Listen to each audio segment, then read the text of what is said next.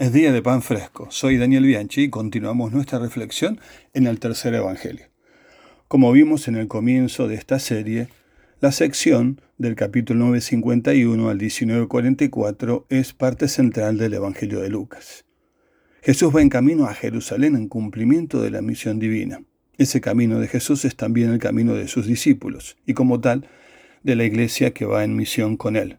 Por eso podemos hablar de misión en el camino y el camino del discipulado. Y hoy quiero hablarte precisamente de la gran ruptura, el paso de la multitud al discipulado. Te invito a observar cómo las multitudes aparecen a partir del capítulo 4 en cada uno de los capítulos hasta el que vamos a considerar en esta ocasión.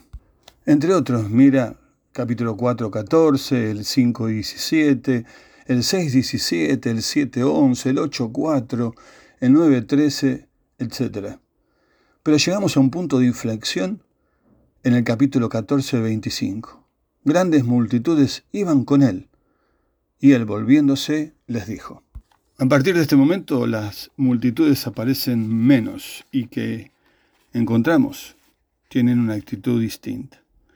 Sucede que la llamada de Jesús al seguimiento comprometido, sostenido, radical, en el mejor sentido de la palabra, es el punto al cual nos trae Lucas.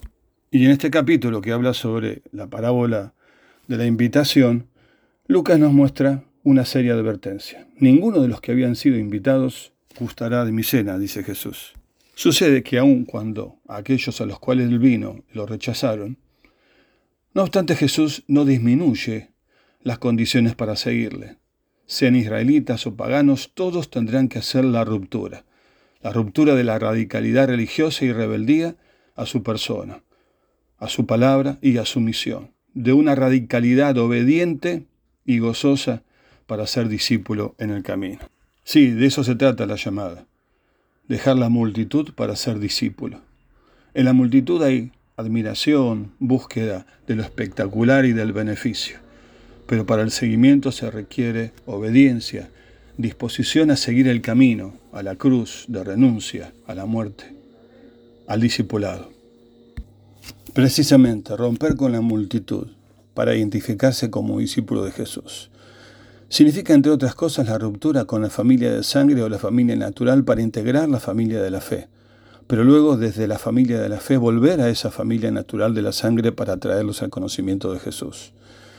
Es la renuncia a la subsistencia, el honor y la identidad que la familia en el primer siglo proveía a sus integrantes. Ahora esas cosas se encontrarán solamente en Jesús. Es la renuncia completa a todo lo que uno tiene para recibir del Padre como recompensa la plenitud del reino.